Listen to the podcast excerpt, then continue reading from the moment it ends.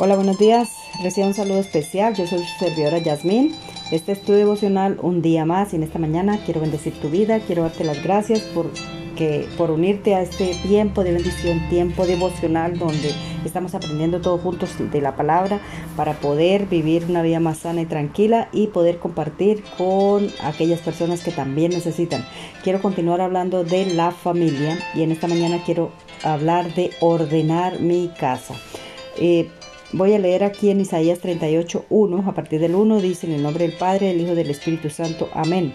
Dice, en aquellos días Ezequías se enfermó de muerte y vino a él el profeta Isaías, hijo de Amós, y le dijo, Jehová dice así, ordena tu casa porque morirás y no vivirás.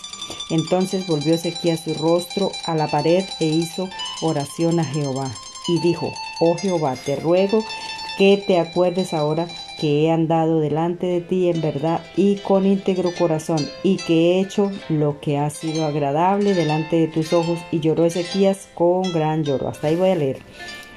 Qué fuerte, ¿no? Que, te den esa, esa, ese tipo de noticias, ¿verdad? En realidad es un, sería la noticia más excelente que le pueden dar a un ser humano, ¿cierto? Porque quién sabe el día y quién sabe la hora cuando le toca, ¿verdad? Entonces ahí te dan un aviso que ordene porque vas a morir, ¿verdad? Pero también, pero también como seres humanos puede ser la peor noticia, ¿verdad? La peor noticia que te van a decir vas a morir, ¿verdad? Entonces, eh, aquí Dios le da un desafío crucial a este varón Ezequiel, ¿cierto? Que le dijo que eh, sus asuntos, ¿cierto? Importantes y pendientes que organizara, ¿verdad? ¿Qué asuntos debes, debes arreglar? Que el, o sea, ¿qué asuntos debes arreglar en su casa, en su vida, en su trabajo, ¿verdad? En su vida personal, en su vida espiritual, con su familia. ¿Qué debes arreglar, verdad? En la realidad el Señor le da el mejor, o sea, eh, esta noticia a este varón porque le ama, así como te ama a ti y, y, me ama a mí, que todos los días nos da la oportunidad de hacer cambios, de estar ordenada, viviendo ordenadamente delante de Él como si fuera el último día, ¿verdad? Todo o sea, ¿por qué? Porque el Señor es un Señor, el Señor es Dios perfecto y Dios de orden, ¿verdad? Cualquier cosa en este, todo lo que ha creado en esta, en esta vida, en esta tierra, en este universo, es, viene con un orden. Cualquier cosa que se salga de su orden, pues afecta todo lo demás, ¿verdad? Dese cuenta que nada más, por ejemplo, si un día no sale el sol, ¿cuánto afectaría, cierto? Cambiaría el curso de todas las cosas, ¿verdad? Habría muerte, habría, nos congelaríamos de frío y bueno, un fin, en fin, mil cosas pasarían, ¿verdad? Si eso no sucediera, si no saliera el sol por un día. Y, ¿Y qué produce, o sea, qué produce el orden? Pues el orden produce vida, ¿verdad? Tanto si estamos, si, vamos a morir y estamos en, en orden con el Señor, estamos bien, a paz, pues ¿qué vamos a hacer? Vamos a vivir en la eternidad, ¿verdad? Y así, mire, en 1 Corintios 14, 40, más o menos dice que le dice en la iglesia todo se haga ordenadamente, ¿cierto? Ordenadamente, ¿cierto? Decente y ordenadamente. Que en la iglesia hagamos todo eso. Cuanto más en la familia, cuanto más en la vida personal, ¿verdad? ¿Por qué? Porque el orden es, nos crea libertad de vida.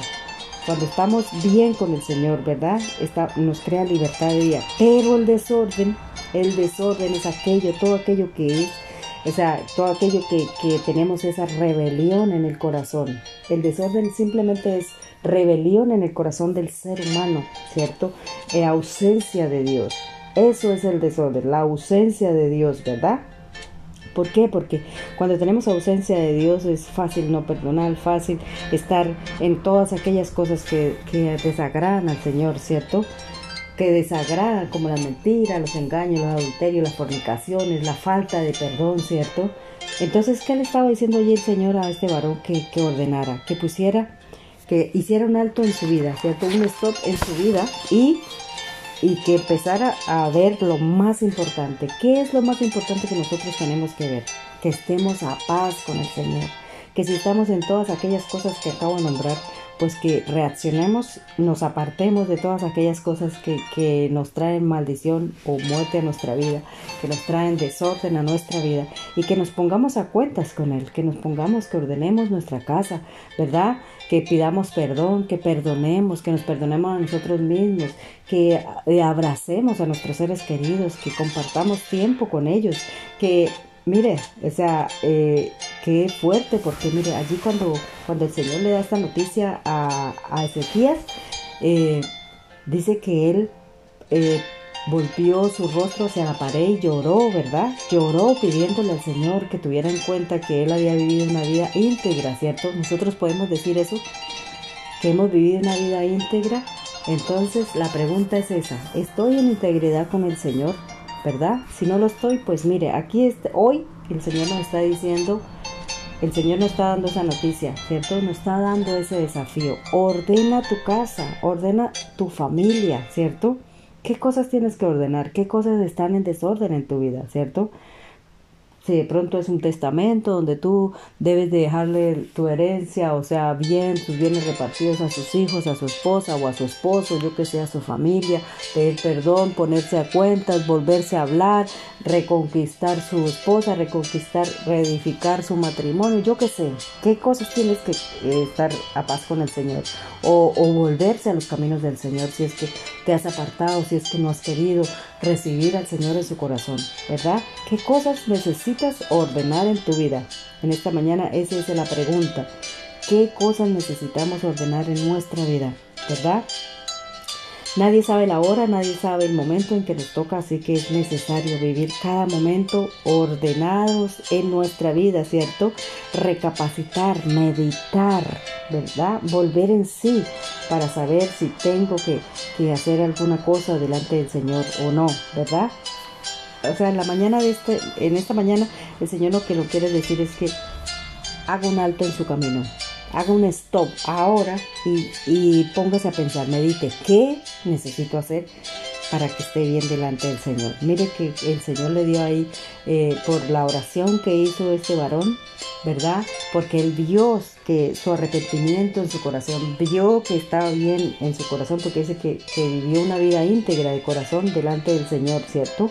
Entonces, Mire, eh, por la aflicción de este varón, ¿verdad? Porque vio que su corazón estaba constreñido delante de él. Entonces, ¿qué hizo? Le dio 15 años más de vida. Usted puede leer ahí la historia, está en Isaías 38, ¿cierto? De pronto está viviendo una enfermedad, pasando una enfermedad o yo qué sé, o, cualquier situación en su vida, ¿verdad?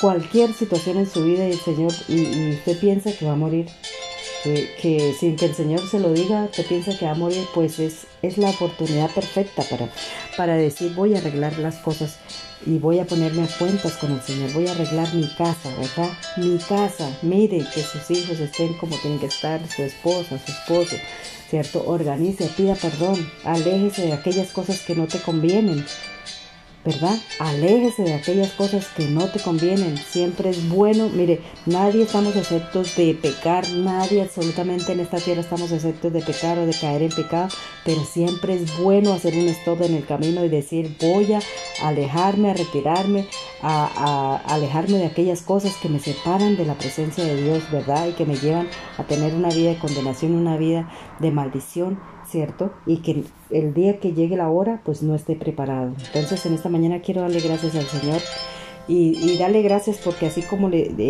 le, dio 15 años a este varón Ezequías en su, en su lecho de muerte, eh, por misericordia, pues también puede que tenga misericordia con nosotros, nos perdone y nos ayude a recapacitar, ¿verdad? Nos ayude a recapacitar que es la única, única garantía que nosotros tenemos de pasar a una vida eterna y que podamos estar bien con todos nuestros seres queridos y con, con el Señor.